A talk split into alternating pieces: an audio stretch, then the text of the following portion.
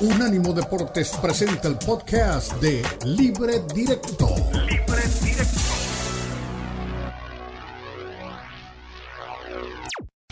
Estás viendo Libre Directo en Unánimo Deportes.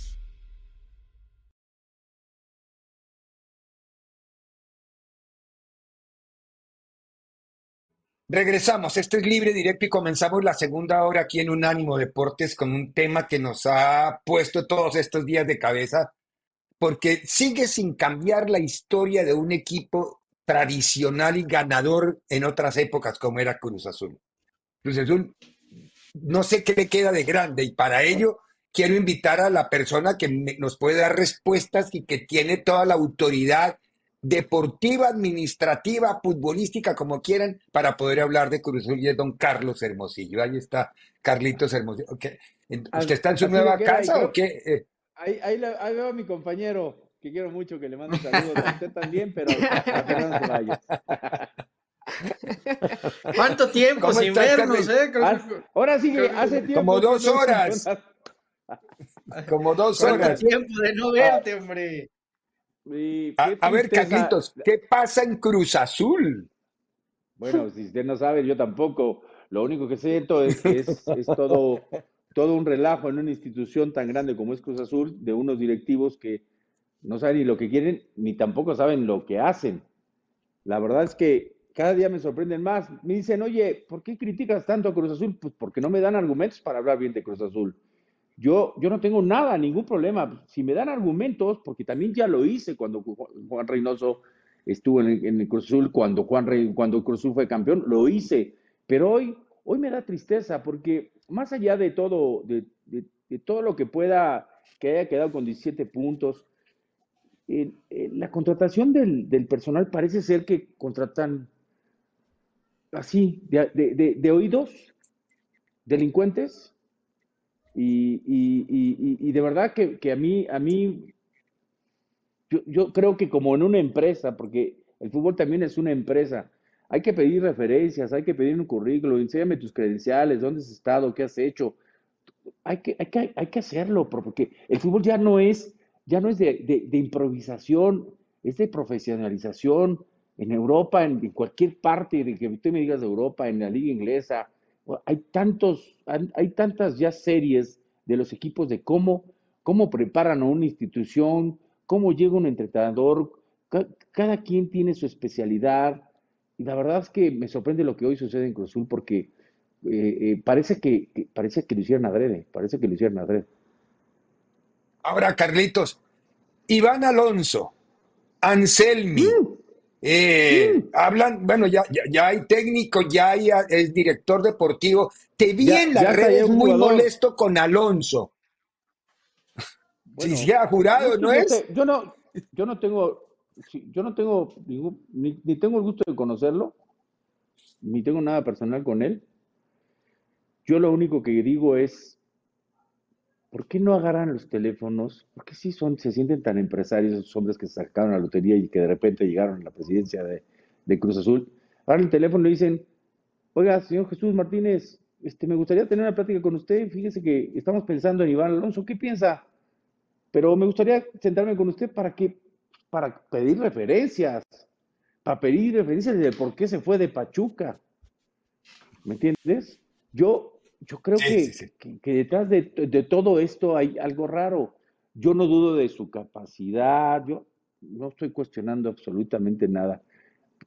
Yo lo que más deseo es que a Cruz Azul le vaya bien, que llegue un, hombre que realmente lo dejen trabajar, que haga un buen proyecto. Pero antes de tomar decisiones de quién vienen, teniendo tantos asesores arriba, que es lo primero que tendrían que quitar, pues pidan referencias, hay que ver cómo se fue Iván Alonso de México, hay que ver cómo se va de Pachuca, pero pregunten, pregunten, pregunten. Pero, pero, ¿sabes qué sucede hoy en día?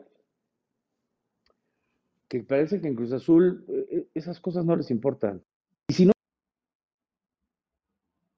Ay, auxilio. ¿Qué pasó? El señor este.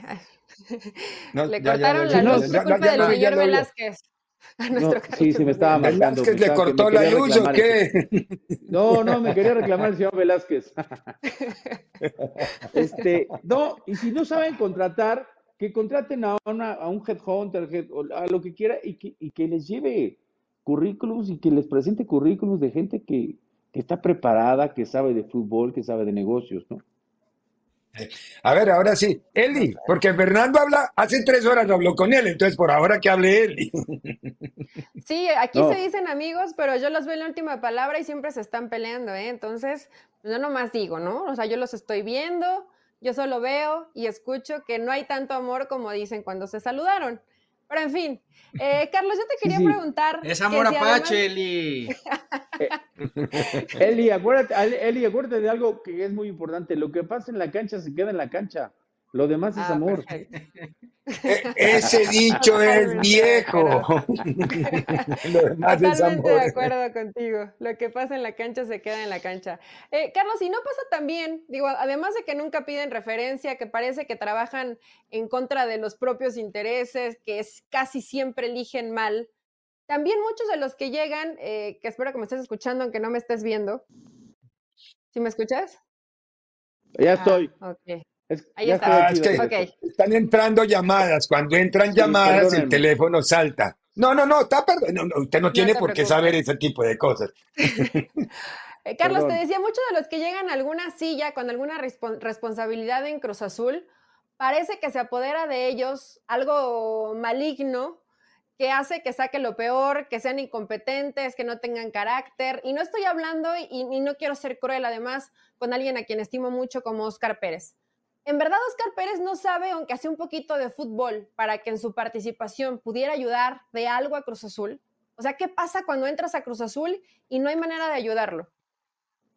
Lo que pasa en Cruz Azul es que no, no, no es el problema de, bueno, sí tiene que ver con Oscar Pérez, pero también lo que sucede en Cruz Azul es que es bien padre que te digan que vas a ser director deportivo. el mote del director deportivo es muy agradable, muy, suena muy rimbombante, pero hay dos cosas que yo digo. ¿Vas a ser director deportivo? ¿Estás preparado para ser director deportivo después de que eras entrenador de portero? Esa es una. Y es mi amigo, lo adoro, es una gran persona. Es un tipazo.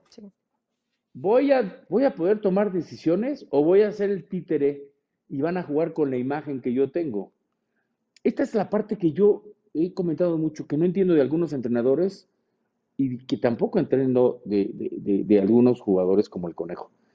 ¿Tendrán tanta necesidad económica como para permitir que te pisoteen, que, pasen por encima de ti, que además tengas dos periodistas como consejeros que toman decisiones dentro de una institución, que no estoy minimizando lo que hacen ustedes ni que lo haga que hoy yo estoy de este lado, pero yo creo que para eso hay que estar preparado.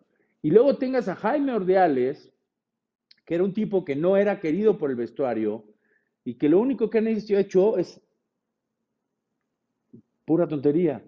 Yo creo que antes de tomar una decisión que, como la que tomó el conejo, tenía que haber hecho un análisis de, de, todo lo que lo rodeaba y de que si realmente él iba a poder tomar una decisión. Yo no dudo de la capacidad del conejo, pero también el hecho de que hayas jugado fútbol no te quiere decir que te las sabes todas, ni que tampoco acuerdo. puedes ser buen técnico, ni tampoco puedes ser buen directivo. Para todo en la vida hay que estar preparado. Y para eso hay que, hay cursos, hay diplomados, hay todo. Y hay que, hay que tomarlos. Y hay, y, hay que darnos a respetar, que eso es muy importante. Tu integridad, tu imagen, hay que darte a respetar. Y yo creo que eso es lo que pasa en Cruz Azul. Mira, la Dirección de Inteligencia Deportiva están dos tipos que, que pasaron por Correcaminos y por la UDG. Dávalos y el Chato Ortiz, que jugó en, no sé si el Chato Ortiz, porque no me acuerdo, jugó en Cruz Azul, fue reserva. Este, hoy traen de director deportivo a un tipo que ni siquiera sabemos si, si, si está preparado, ni siquiera sabemos por qué salió de Pachuca y cómo salió de Pachuca, nada más se dicen muchas cosas. Este, el presidente y el vicepresidente de la institución no tienen ni idea este, eh, tienen dos asesores que, son, que, fueron periodistas, que son los que toman decisiones importantes dentro de la institución. ¿Tú crees que a una institución como Cruz Azul merece esto? ¿Y tú crees que estos personajes pueden hacer algo por una institución tan importante como es Cruzul. No, no. Yo no lo creo. Y luego ponen a Joaquín Moreno de técnico y dices, la cereza del pastel. ¡Bum! Actúan con odio. A ver, don Fernando. O sea, por, lo, por, por, todo lo que estoy viendo, estaba mejor el Cruz Azul Hermanos de Billy Álvarez. Sí. Perdón lo que voy a decir, que no estoy de acuerdo, pero tengo que decir lo que sí, por lo menos no había tanto escándalo. Imagínate decir eso. Óyeme, ¿es verdad que Velázquez es, pariente de, de Billy? Porque, porque me dijeron que estaba casado con una sobrina. Velázquez está casado con una sobrina de Billy. No, no, no tengo idea. Mentiría. Pues oye, si, es pariente, si es pariente de Billy, que, pues, qué buen pariente que lo quiere meter a la cárcel, ¿no? Bueno, entre comillas. oye, ¿en qué, sí, sí, sí. ¿en qué momento se, en qué momento se, se pudrió todo? Porque se va Billy o pasa lo que pasa con Billy y de repente el equipo sale campeón, ¿no? O sea, no, después de veintitantos años, el equipo es campeón. Y son campeones y se pudre todo otra vez. O sea, ¿qué, Porque. Explícame eso. Fer, a ver. Antes de que sucediera que se fuera Billy, si, si Boldi venía trabajando con un equipo, se va Billy, llegan estos hombres, si Boldi este, sigue, más bien, si Boldi entra, no le dan le dan continuidad al proyecto que venía con Billy, porque no pueden ajustar, porque no había dinero, porque no sabían cómo hacerle, y le dan continuidad a un proyecto y, ajustes no hay. ¿Qué dicen? Necesitamos un técnico, porque se fue Siboldi, ¿te acuerdas con la, con la pérdida? Necesitamos un técnico, que en el partido que pierden contra Pumas. Siboldi había hecho un gran trabajo, ¿eh? Un gran trabajo. Entonces dicen que necesitamos un técnico, y por ahí de rebote agarran a Juan Reynoso. Juan Reynoso lo que viene es ajusta la parte de atrás, y, este, y es campeón. Pero ellos, ah, nosotros somos los dioses que necesitaba Cruz Azul. Pero no, era que le, era continuar un proyecto y de ahí empezaron a deshacer a Cruz Azul. Vendieron no sé si a 8 o a 12, trajeron a, Luis Romo, este, lo, eh, no, no, fue todo, todo, todo un cambio radical. El equipo campeón queda Rivero nomás y creo que se va. Sí, ya se va, penosamente se va porque es, es uno de los jugadores que, más ha rendido en Cruzul. Qué horror. Carlitos, ¿hay alguna esperanza para, para, Cruz Azul? Oye, eh, o, hay, o, puede ir peor. La esperanza buena al último.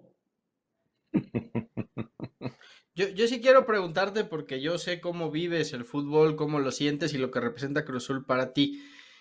¿Qué, ¿Qué pensaste o qué sentiste cuando ves actitudes como la de Carlos eh, Salcido que sale y dice ante micrófonos que eh, no puede dormir, que va a ser una noche larga, que están apenados y Salcedo, Salcedo con E. Y, no Salcido. Y, después Salcido, ¿verdad? Salcedo.